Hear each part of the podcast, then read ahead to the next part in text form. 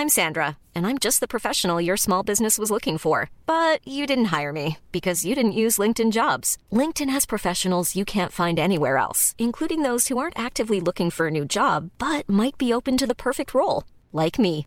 In a given month, over 70% of LinkedIn users don't visit other leading job sites. So if you're not looking on LinkedIn, you'll miss out on great candidates like Sandra. Start hiring professionals like a professional. Post your free job on linkedin.com/people today.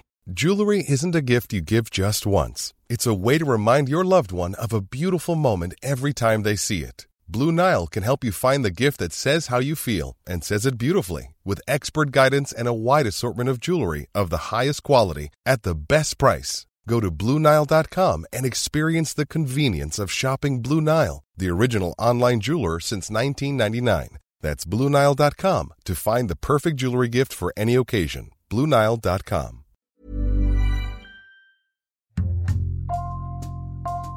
Bonjour, c'est Jules Lavie pour Code Source, le podcast d'actualité du Parisien.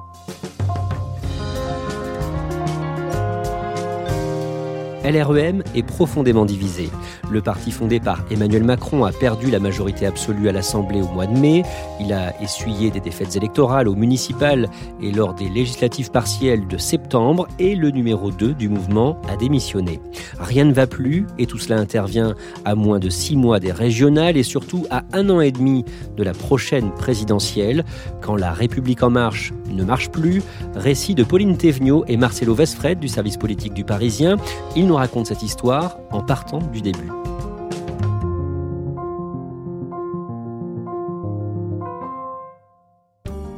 Le 10 décembre 2016, le candidat Emmanuel Macron est en meeting porte de Versailles à Paris et il exulte à la tribune Pauline Thévenot.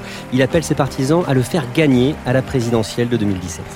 Oui, il fait clairement le show ce jour-là, Emmanuel Macron, à la tribune. Il arrive en levant les bras en l'air euh, à la manière d'un Chirac. Il hurle cette fameuse phrase. Ce que je veux, c'est que vous, partout, vous alliez le faire gagner parce que c'est notre projet Ce meeting, il était très important pour lui parce que c'est son premier meeting de candidat. Il se devait de faire une démonstration de force pour montrer que sa candidature est sérieuse. Marcelo Vesfred, pour cette campagne, l'ancien ministre de l'économie euh, qui s'est affranchi de François Hollande s'appuie sur le mouvement qu'il a fondé En Marche c'est quoi En Marche concrètement? Alors c'est un mouvement. Au début, ils ne veulent pas s'appeler un parti. Pour y adhérer, c'est très simple. Il faut simplement cliquer. Ça vante le fait que tout part de la base, mais en réalité, il s'appelle En Marche comme Emmanuel Macron si on prend les initiales. Donc c'est vraiment une adhésion à la figure du chef, avec beaucoup de gens d'ailleurs qui vont adhérer, qui sont des novices en politique. Quelques mois plus tôt, Emmanuel Macron avait euh, organisé une grande marche au printemps 2016. Oui, son objectif, c'est de demander leur avis à 100 000 citoyens sur leur sujet de préoccupation, ce qui fonctionne ou ce qui fonctionne pas dans le pays. L'objectif de cette grande marche, c'est de redonner une voix à ceux qui n'en ont pas. À ce moment-là, on se moque de lui, les socialistes notamment, qui disent bah c'est vachement moderne, ils réinventent le porte-à-porte. En réalité, cette grande marche, elle est organisée telle les dispositifs marketing les plus pointus. Emmanuel Macron, il a fait appel à une start-up spécialisée en stratégie électorale pour organiser cette grande marche qui détermine avec euh, des datas à quelle porte il faut frapper, bureau de vote par bureau de vote. Et cette grande marche, elle a plusieurs avantages pour Emmanuel Macron, c'est qu'elle lui permet de donner corps à l'idée que son mouvement part de la base, puisqu'il va sonder les Français. Ça lui permet de commencer une campagne à bas bruit sans le dire. À l'époque, il faut se souvenir qu'il est encore ministre de l'économie, il n'est pas du tout candidat. Ça lui permet aussi de recruter des militants, puisque euh, c'est comme ça qu'il euh, recrute des adhérents en marche, des gens qui sont séduits par l'idée d'aller faire ce grand sondage géant auprès des Français. Il est 20h.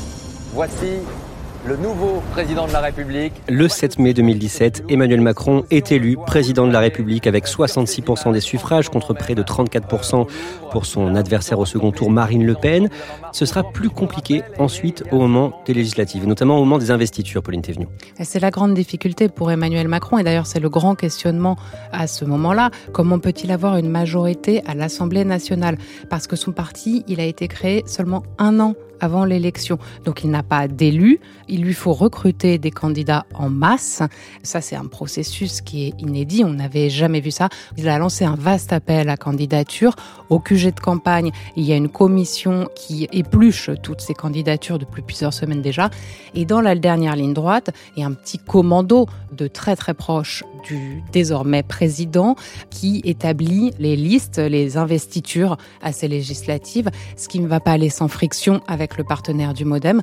Pourquoi? Parce que à la dernière minute, ces hommes du président finalement rayent certains noms de la liste et la part dédiée au Modem est euh, beaucoup plus faible que ce que François Bayrou escomptait. Ça le met dans une rage euh, folle. Il menace même à ce moment-là de partir tout seul de son côté.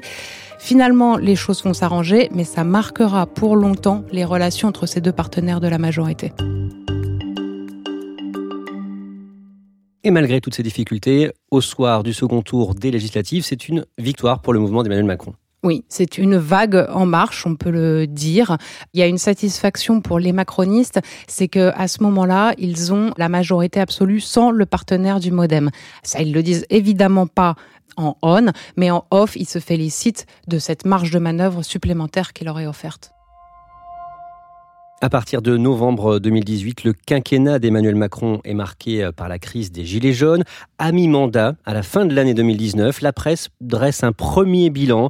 Ordonnance sur le travail, suppression partielle de l'ISF, prélèvement à la source ou encore le lancement de la réforme des retraites qui est en cours à ce moment-là. Et dans l'actualité, on parle de plus en plus des élections municipales à venir, surtout de Cédric Villani, candidat dissident LREM à Paris. Je vous annonce que j'ai décidé d'être candidat à la prochaine élection du maire de Paris. Le 26 janvier 2020, Marcelo Vesfred, Emmanuel Macron le reçoit à l'Élysée pour essayer de le convaincre. Il veut essayer de, le rabibocher avec euh, Benjamin Griveaux.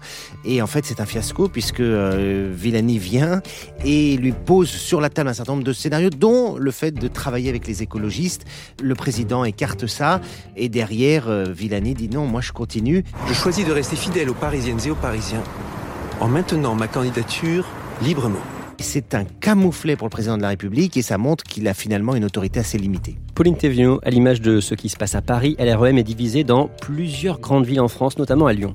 Oui, alors à Lyon, c'est une véritable guerre fratricide que se livrent Gérard Collomb et David Kimmelfeld, que Gérard Collomb a mis à la présidence de la métropole lyonnaise. Une nouvelle fois, le parti LREM fait tout ce qu'il peut pour empêcher cette division, puisqu'il sait très bien que ça risque de conduire à une défaite. Une fois encore, Emmanuel Macron s'en mêle. Lors d'un déplacement à Lyon, il rencontre séparément et Gérard Collomb et David Kimmelfeld. Et une fois de plus, c'est un camouflet, puisque jusqu'au bout, les deux candidatures seront maintenues. Tension à propos des municipales, désaccord sur la réforme des retraites notamment. À ce moment-là, une dizaine de députés ont déjà quitté le groupe LREM à l'Assemblée. Le 11 février, Emmanuel Macron les réunit à l'Élysée pour essayer de les ressouder. Mais quelques jours plus tôt, il y a eu un couac à l'Assemblée sur l'allongement du congé pour le deuil d'un enfant les députés LREM qui avaient planché sur le sujet et qui trouvaient que la solution était mal ficelée ont rejeté cet amendement avec l'idée de présenter une autre solution plus tard. À ce moment-là, le groupe passe pour non seulement un groupe d'amateurs, mais pour un peu un groupe sans cœur. Une décision euh, critiquée de toutes parts, y compris par le chef de l'État. Le président a demandé au gouvernement de faire preuve d'humanité. Et ça, ça braque les députés LREM parce qu'ils avaient travaillé le sujet. Ils y voient une forme de mépris. Certains disent à ce moment-là, le lien est rompu. Donc, cette réception à l'Élysée, c'est une grande séance de calinothérapie. Et c'est lors de cette réception qu'il lâche cette fameuse petite phrase Soyez fiers d'être des amateurs. Premier tour des élections municipales le dimanche 15 mars, marqué par le coronavirus et les mesures de précaution sanitaire, forte abstention et LREM en mauvaise posture dans plusieurs grandes villes, dont Paris. Alors le terme est lâché dès le soir même hein, par un cadre de la majorité qui nous le dit. C'est la branlée. Les résultats dans les villes tombent les uns après les autres et c'est toujours le même scénario. Les candidats LREM arrivent troisième, voire quatrième. Évidemment à Paris ou Marseille, c'est là que la déroute est la plus éclatante parce que c'était des grandes villes que euh, quelques mois plus tôt LREM ambitionnait de prendre. À Lyon, qui est le berceau de la Macronie, c'est une catastrophe. Sur la ville de Lyon, il y a incontestablement une poussée euh, des Verts. Mais en même temps, euh, Il y a aussi le fruit de nos divisions. C'est un lourd revers pour le parti. La galaxie Macron est-elle en train de se fissurer? Le 19 mai, un nouveau groupe parlementaire est créé à l'Assemblée, Pauline Thévenot, par des dissidents de la République en marche. Ce sont des parlementaires de l'aile gauche d'En Marche qui ne se sentaient plus à l'aise avec la ligne politique du gouvernement depuis un moment. Ils veulent peser et créer ce groupe dissident. C'est un groupe qui s'affiche clairement avec une sensibilité de l'aile gauche de la majorité. Le scénario se reproduit une semaine plus tard, le 26 mai. Un nouveau groupe dissident d'En Marche voit le jour à l'Assemblée nationale. Oui, cette fois c'est l'aile droite, puisque ce sont des députés du parti Agir, le parti de celui qui est alors ministre de la Culture, Franck Riester, avec aussi des députés proches d'Édouard Philippe. Ils ont réussi à rallier des députés centristes, mais aussi des députés du groupe LREM qui perd là, encore une fois, des troupes. De son côté, la députée LREM Barbara Pompili, ex-Europe Écologie Les Verts, crée son propre courant écologiste au sein de la majorité. Oui, alors eux, ils restent au sein du groupe LREM, mais ils ont envie de peser. Donc Barbara Pompili, avec euh, notamment le vice-président de l'Assemblée nationale, Hugues Rançon, crée ce qu'ils appellent un courant. C'est une association qui s'appelle En commun et qui doit porter une sensibilité plus écologique, plus sociale. Marcelo Vesfred, ce mois de mai, donc, LREM perd la majorité à l'Assemblée. 314, c'était le nombre de députés au début de la mandature. La majorité absolue est à 289 et là, avec les, la création des groupes dissidents, frondeurs, on passe à 284. Bref, on passe sous la majorité et ça oblige le gouvernement à s'appuyer non plus seulement sur les marcheurs, mais aussi sur l'autre pilier de la majorité qui devient le MoDem et un partenaire qui va devenir de plus en plus exigeant du coup. Le 5 juin, l'hebdomadaire Marianne révèle des notes du président du groupe LREM à l'Assemblée, Gilles Legendre, sur un éventuel remaniement à venir note adressée à Emmanuel Macron et il n'est pas tendre avec les membres de son propre groupe. On y apprend que le président du groupe LREM propose qu'on change de Premier ministre, alors qu'à l'époque il est assez populaire parmi les députés marcheurs, propose aussi que le ministre des Relations avec le Parlement soit un certain Gilles Legendre, donc lui-même il se sert, et ça, ça crée un tollé dans le groupe. Et il dit dans ses notes que pour remplacer Édouard Philippe à Matignon, il n'y a personne à la hauteur dans le groupe. Voilà, il a cette petite remarque qui va être surlignée par tous les membres du groupe et qui va finir de le discréditer complètement. Pauline Thévenot, le 28 juin, au soir du second tour des municipales, la déroute se confirme pour LREM. Le mot a été prononcé peu après 20 heures par la porte-parole du gouvernement. Ce soir, nous éprouvons une déception. Ce n'est pas une surprise. Même le patron du parti, Stanislas Guérini, nous avait dit alors le match était déjà joué en quelque sorte avec les très mauvais résultats du premier tour. Il subsistait quelques espoirs pour les marcheurs à Strasbourg ou à Aix-en-Provence. Ils sont douchés. Et d'une certaine façon, c'est une non-soirée électorale que vivent les marcheurs ce soir-là. On ne voit aucun ténor du gouvernement sur les plateaux télé. Emmanuel Macron enjambe clairement euh, ces municipales, sauf que ça ne fait que repousser les interrogations sur le fonctionnement, ou plutôt les dysfonctionnements du parti LREM. Édouard Philippe remet sa démission à Emmanuel Macron qu'il accepte le 3 juillet. La composition du gouvernement de Jean Castex est annoncée trois jours plus tard avec euh, notamment les entrées au gouvernement d'Éric Dupont-Moretti, Roselyne Bachelot ou encore Barbara Pompili. À part cette dernière, est-ce qu'il y a des députés euh, LREM dans ce nouveau gouvernement? Alors on les verra pas vraiment lors de la première vague, c'est-à-dire la nomination des ministres, mais on la verra surtout dans la seconde vague, celle des secrétaires d'État. On va avoir beaucoup de secrétaires d'État issus des rangs du groupe parlementaire, une façon de les cajoler un peu, de leur dire bon c'est vrai on a fait venir Éric Dupont-Moretti et Bachelot, mais on a aussi euh, repéré quelques talents chez vous. Gilles Legendre, le chef de file des députés euh, LREM, qui était sur un siège éjectable depuis euh, ses notes dévoilées dans Marianne, démissionne finalement le 16 juillet. Christophe Castaner, fraîchement débarqué du gouvernement, est candidat pour récupérer ce poste, mais il n'est pas seul. Face à lui, Pauline Thévenot, la députée Aurore Berger, 33 ans, issue à l'origine de l'UMP. Est-ce qu'à ce, moment-là, l'élection de Christophe Castaner est une formalité? Aurore Berger, effectivement, mène une campagne active. Il faut aussi compter avec François de Rugy, qui est parti très tôt en campagne.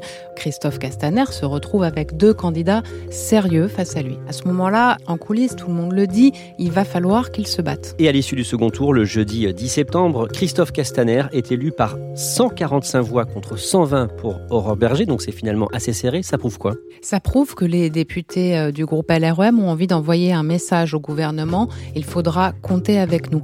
Pourquoi? Parce qu'Aurore Berger a fait une campagne en se positionnant dans l'idée de créer un rapport de force plus important avec l'exécutif et aussi de faire de ce groupe LREM un groupe plus politique. Cela montre aussi une chose, c'est qu'il ne suffit plus désormais chez En Marche d'être un homme du président ou d'être le candidat estampillé de l'Élysée pour l'emporter aisément. Et ça, c'est une petite révolution.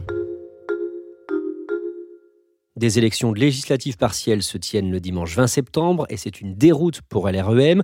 Dans les six circonscriptions en jeu, aucun candidat de la majorité ne se qualifie pour le second tour. Le lendemain, le numéro 2 de La République en marche, Pierre Persson, annonce sa démission.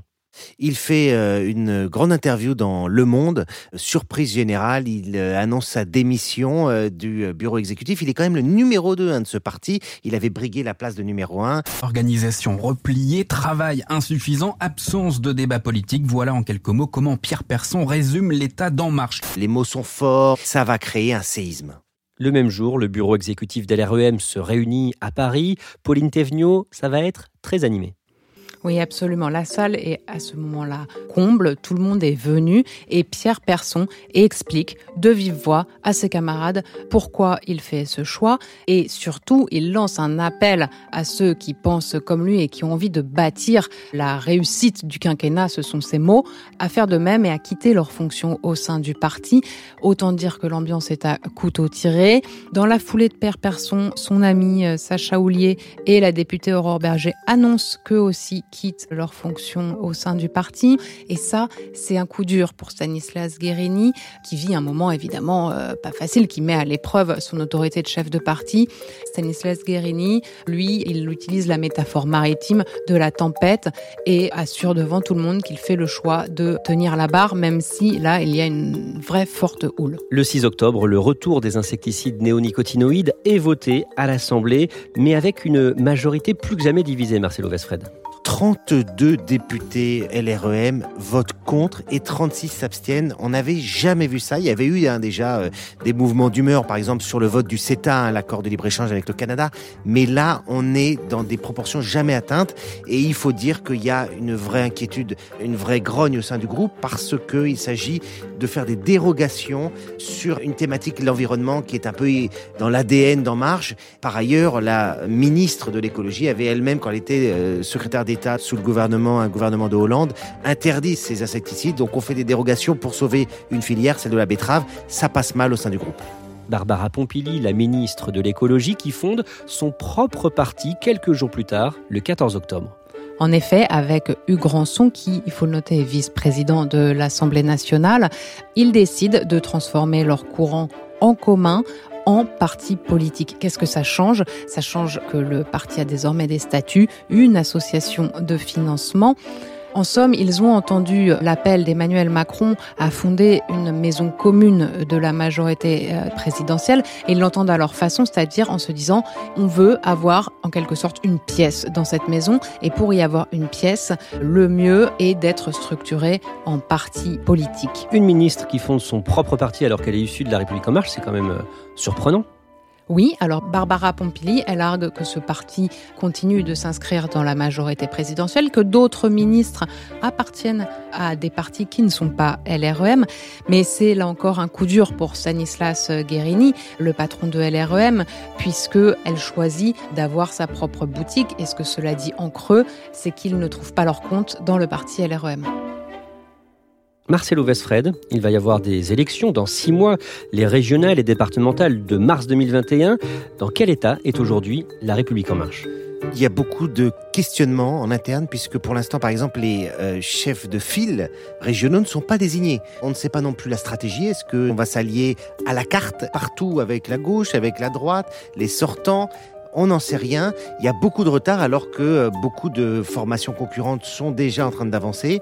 C'est le reflet d'un parti qui a un problème de gouvernance et qui a voulu révolutionner la politique et qui finalement est devenu un parti comme un autre. Quand on est au pouvoir, c'est très difficile d'être populaire. Marcelo Esfred, finalement, le problème d'LRM, est-ce que ce n'est pas que la promesse initiale n'a pas été tenue? La promesse initiale, c'était de tout révolutionner, c'était de partir de la base pour aller au sommet. Et en fait, au fil des mois, ce qui s'est révélé, c'est que ce mouvement est un parti comme un autre où le chef décide et quand le chef s'en mêle, ça fonctionne. Quand le chef s'en mêle peu ou s'en mêle tardivement, ça ne fonctionne pas. Un parti avec des courants maintenant, un parti avec euh, des divisions, des départs, bref, un parti normal. Pauline Thévenot, est-ce que cette situation va forcément handicaper Emmanuel Macron pour euh, la prochaine présidentielle de 2022 Pour mener à bien une campagne présidentielle, il faut deux choses. Il faut des troupes en ordre de bataille mobilisées, c'est-à-dire une force de frappe militante, et il faut aussi des troupes unies en 2017, Emmanuel Macron, avec En Marche, il avait réussi à se constituer une véritable machine à gagner. Il avait des militants qui étaient tous soudés, unis derrière leur candidat et qui allaient partout sur le terrain. Or, après la défaite des municipales, LREM a plutôt des airs de machine à perdre.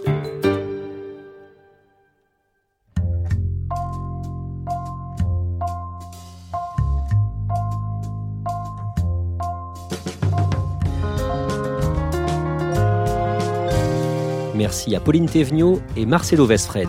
Code Source est le podcast d'actualité du Parisien, disponible chaque soir du lundi au vendredi. Cet épisode a été produit par Marion Botorel, Thibault Lambert, Raphaël Pueyo et Ambre Rosala. Réalisation Benoît Laure. Si vous aimez Code Source, n'hésitez pas à laisser des petites étoiles sur votre application de podcast. N'oubliez pas de vous abonner pour ne rater aucun épisode. Et puis vous pouvez nous écrire directement code source at leparisien.fr.